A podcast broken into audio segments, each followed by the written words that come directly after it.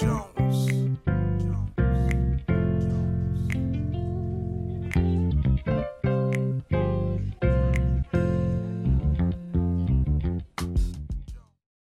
Bonjour à tous, c'est une joie pour moi de, vous retrouver dans un nouvel épisode de, Sa parole et moi, le tout premier de l'année 2023. Et donc c'est l'occasion pour moi de vous souhaiter euh, mes voeux les meilleurs, bien plus qu'un souhait.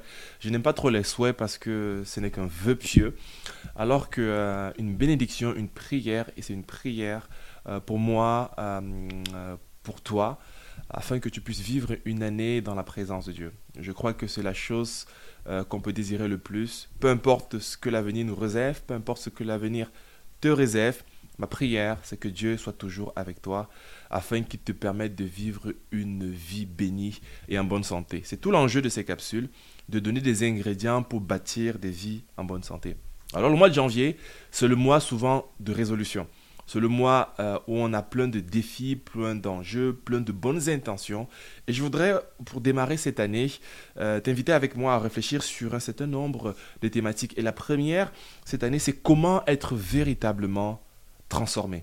Et donc, ce sera le titre de cette nouvelle série, Comment être véritablement transformé. Il y a cela quelques années, j'ai rencontré un thérapeute qui avait près de 40 années d'expérience euh, dans son exercice, aussi bien pastoral que de thérapeute.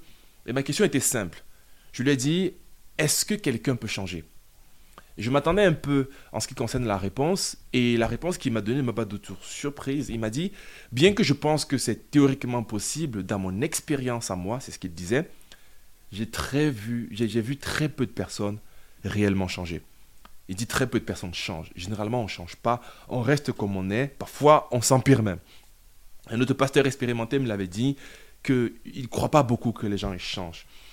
Et bien sûr, comme je l'ai dit, je m'attendais un peu à cela. Et euh, néanmoins, quand on regarde la parole de Dieu, on se rend compte qu'il y a des changements. Et je rejoins un peu l'analyse et le commentaire de ces personnes qui m'ont dit que très peu de personnes changent, parce que la majeure partie des gens que je vois autour de moi ne changent pas, mais j'ai quand même vu quelques personnes changer. Je considère moi-même que au fil des années, j'ai beaucoup changé. Ma femme me disait récemment que j'ai changé en 8 ans de mariage et je crois que c'est vrai parce que Dieu nous amène à changer. Et donc le but de cette série, c'est de réfléchir ensemble sur les ingrédients, les quelques éléments qui nous amèneront à changer. Pas pour changer pour ressembler à quelqu'un d'autre. Le but n'est pas de changer pour euh, être ce que nous ne sommes pas, mais de changer pour être la meilleure version de nous-mêmes. C'est de changer pour que tu sois une meilleure version de toi-même. Que tu sois un meilleur mari, un meilleur père, un meilleur euh, travailleur, un meilleur directeur, un meilleur chef d'entreprise, un meilleur pasteur, un meilleur serviteur de Dieu, parce qu'on peut toujours faire des progrès. Et la Bible nous dit que c'est possible de faire des progrès. Et donc dans cette nouvelle année, tu peux sortir de 2023 transformé. Et ça, c'est ma prière pour toi. Tu peux, à la fin de cette année, réaliser que tu as réellement changé, tu as réellement fait des progrès, tu as level up, comme j'entends beaucoup en ce moment autour de moi. Alors comment ça se passe? Ou bien d'abord, pourquoi faut-il changer?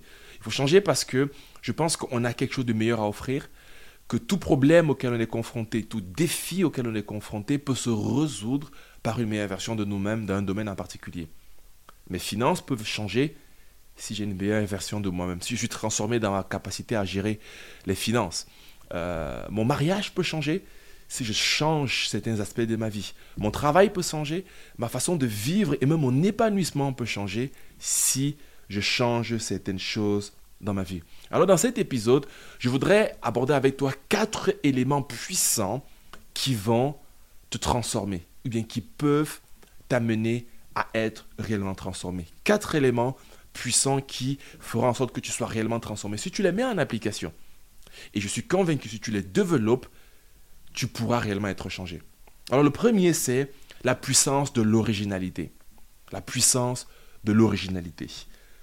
Romains 12, verset 2 nous dit ceci. Ne vous conformez pas au siècle présent, mais soyez transformés par le renouvellement de l'intelligence, afin que vous discerniez quelle est la volonté de Dieu, ce qui est bon, ce qui est agréable et parfait. L'apôtre Paul dans ce texte nous dit qu'il y a un moyen d'être transformé. Il dit, ne vous conformez pas au siècle présent, soyez transformés. En d'autres mots, le fait d'être transformé peut s'opérer lorsqu'on ne se conforme pas au siècle présent. En d'autres mots, qu'on est original. Je sais que parfois je peux enseigner que on doit s'inspirer des uns et des autres et donc copier des uns des autres et c'est une vérité qu'il faut faire pour apprendre et grandir.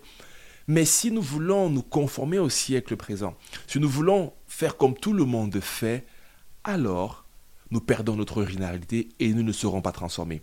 Mais si nous voulons être transformés, expérimenter un véritable changement, l'un des premiers points, et c'est tellement l'un des points les plus importants, c'est d'accepter d'être différent. Ça veut dire changer.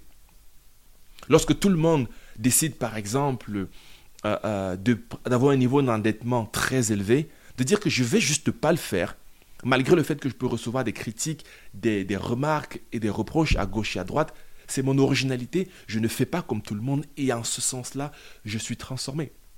Lorsque tout le monde autour de moi décide euh, de ne plus être fidèle dans son couple parce que c'est difficile dans son couple et de trouver une solution ailleurs, mon originalité de dire que je ne me conforme pas au siècle présent. Je ne fais pas comme tout le monde fait. C'est pas parce que tout le monde euh, passe des heures et des heures sur son téléphone que je dois être sur mon téléphone.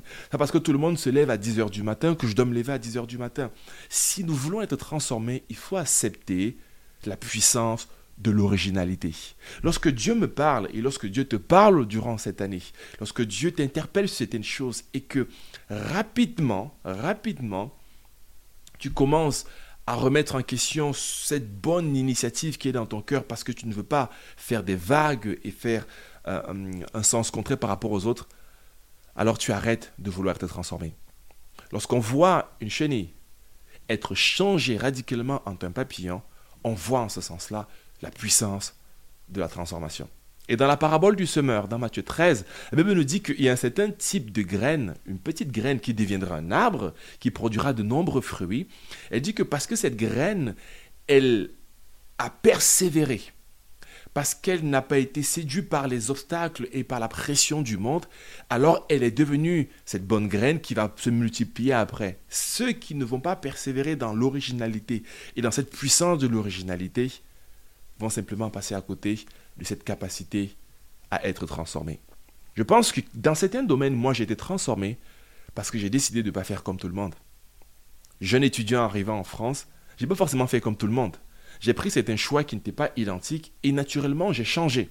Naturellement, j'ai été différent. J'ai décidé d'avoir différents types d'amis et ce qui fait que ça m'a ouvert l'horizon aux différentes personnes que je peux fréquenter.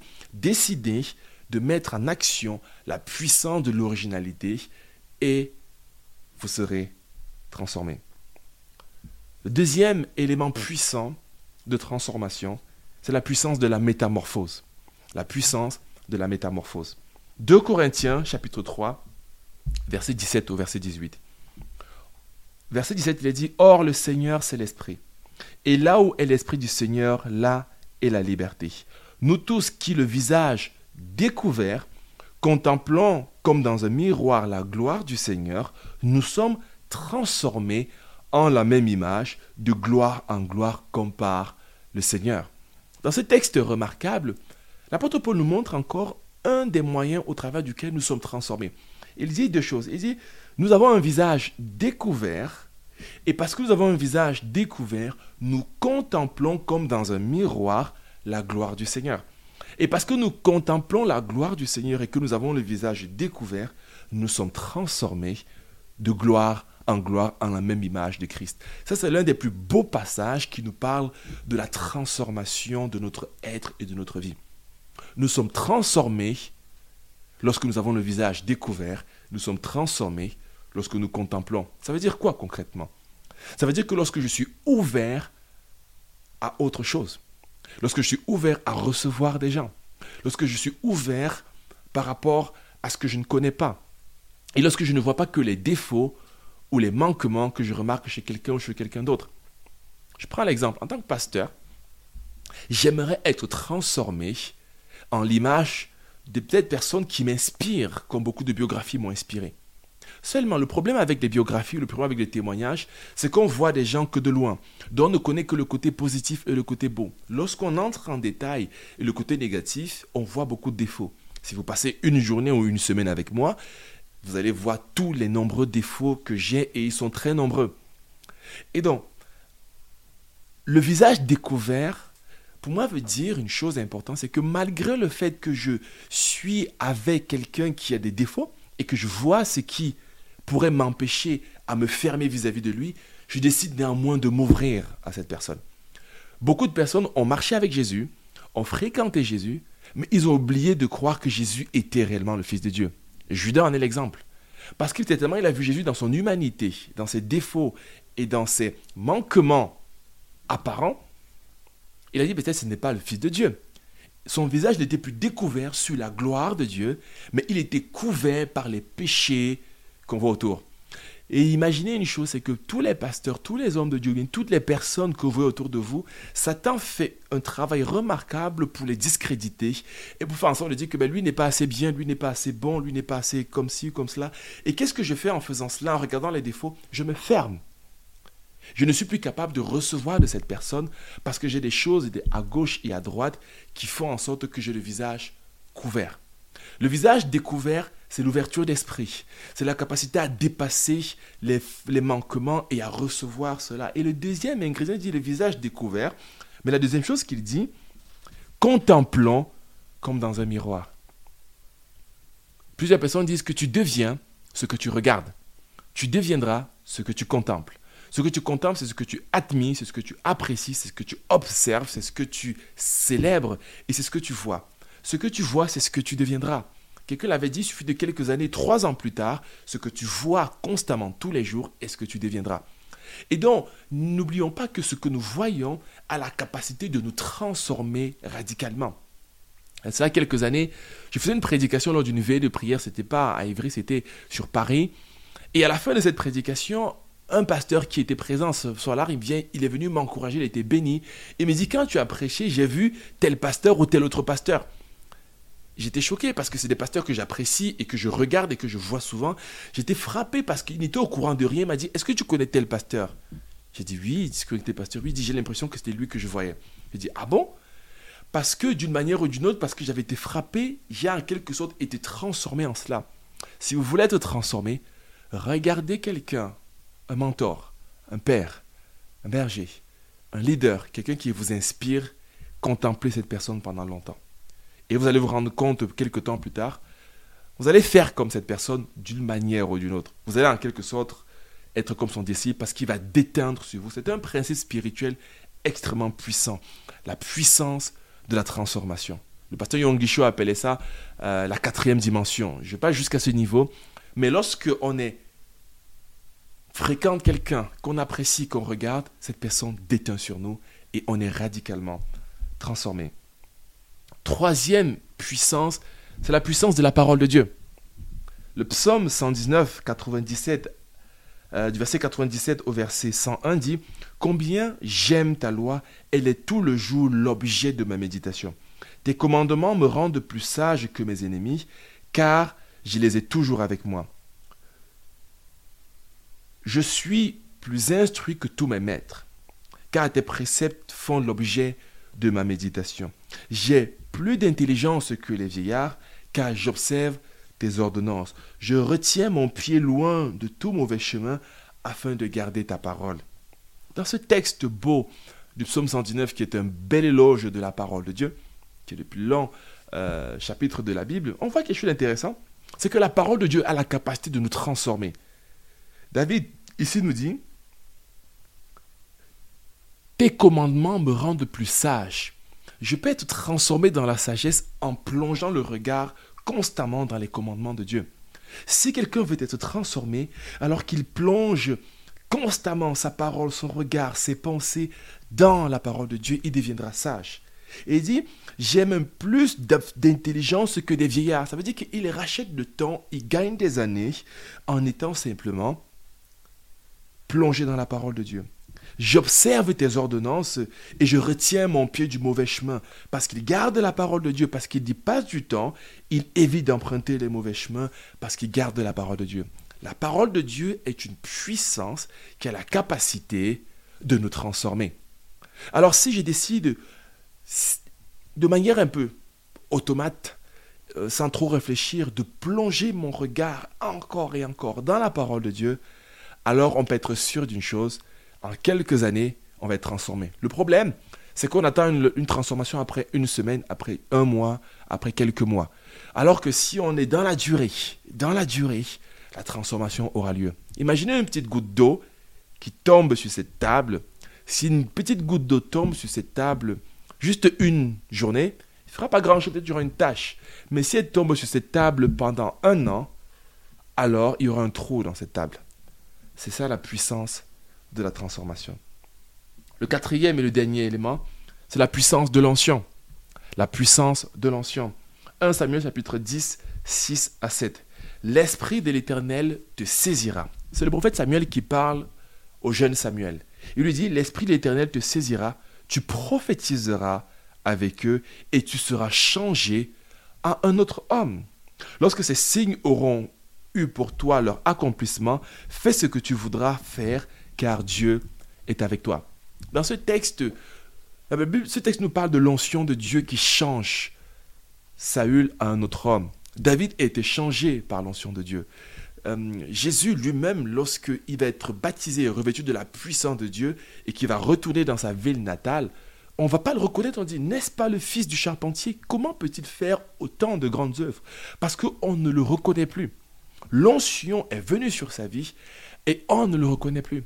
Je suis convaincu que si je me tiens en face des amis avec qui que, j'ai fréquenté lorsque j'étais encore jeune étudiant et que je ne connaissais pas du tout le Seigneur, certains ne me reconnaîtront pas. Peut-être mon apparence physique n'aura pas changé, certains diront même qu'elle a changé, mais ne me reconnaîtront pas. Parce qu'ils diront, mais toi, tu as changé. Parce que je suis dans un contexte totalement différent. L'onction de Dieu sur ma vie a changé les aspects de ma vie. On changé mon leadership, on changé hum, ma façon de faire, et change même parfois même votre aura. Et il y a une puissance qui est communiquée par l'onction de Dieu. Les, les gens qui te voient peut-être comme de, de, pas intelligent, de cancre ou bien de pas brillant à l'école seront à même de dire mais qu'est-ce qui s'est passé? Comment se fait-il qu'il est si bon, qu'il est si compétent, qu'il est si efficace? Et moi je crois que Dieu nous communique son onction. Son onction pour changer le cours de l'histoire. Son onction pour changer notre environnement. Son onction pour changer cette année. La Bible dit que si l'Éternel ne bâtit, celui qui bâtit, bâtit en vain. Alors je suis convaincu d'une chose. Si l'onction de Dieu se repose sur ta vie, ta vie ne sera plus jamais la même. Et elle est une chose extrêmement importante. Pierre, personne ne l'a reconnu lorsqu'il a reçu le baptême du Saint-Esprit. Les disciples n'ont pas été reconnus. Paul, quand il a reçu la visitation du Seigneur, personne ne l'a reconnu. On dit, mais n'est-ce pas lui qui détruisait les églises? Comment se fait-il qu'il soit aussi changé? Alors cela peut arriver, cela peut m'arriver, si l'Esprit de Dieu se repose sur nous. Alors comment le faire? Le demander ardemment, aspirer, soupirer à cela, et on sera béni parce que Dieu veut réellement nous bénir en ces temps parfois difficiles. Alors, on va s'arrêter aujourd'hui sur cet euh, épisode. La prochaine fois, on abordera d'autres éléments qui nous permettent d'être complètement changés parce que je vais vous donner des clés pour passer de l'étape de vœu à l'étape de transformation. Parce que Dieu veut faire de nous des enfants qui sont transformés de gloire en gloire pour l'avancement de son œuvre. Soyez bénis et à très bientôt pour un nouvel épisode de Sa parole et moi.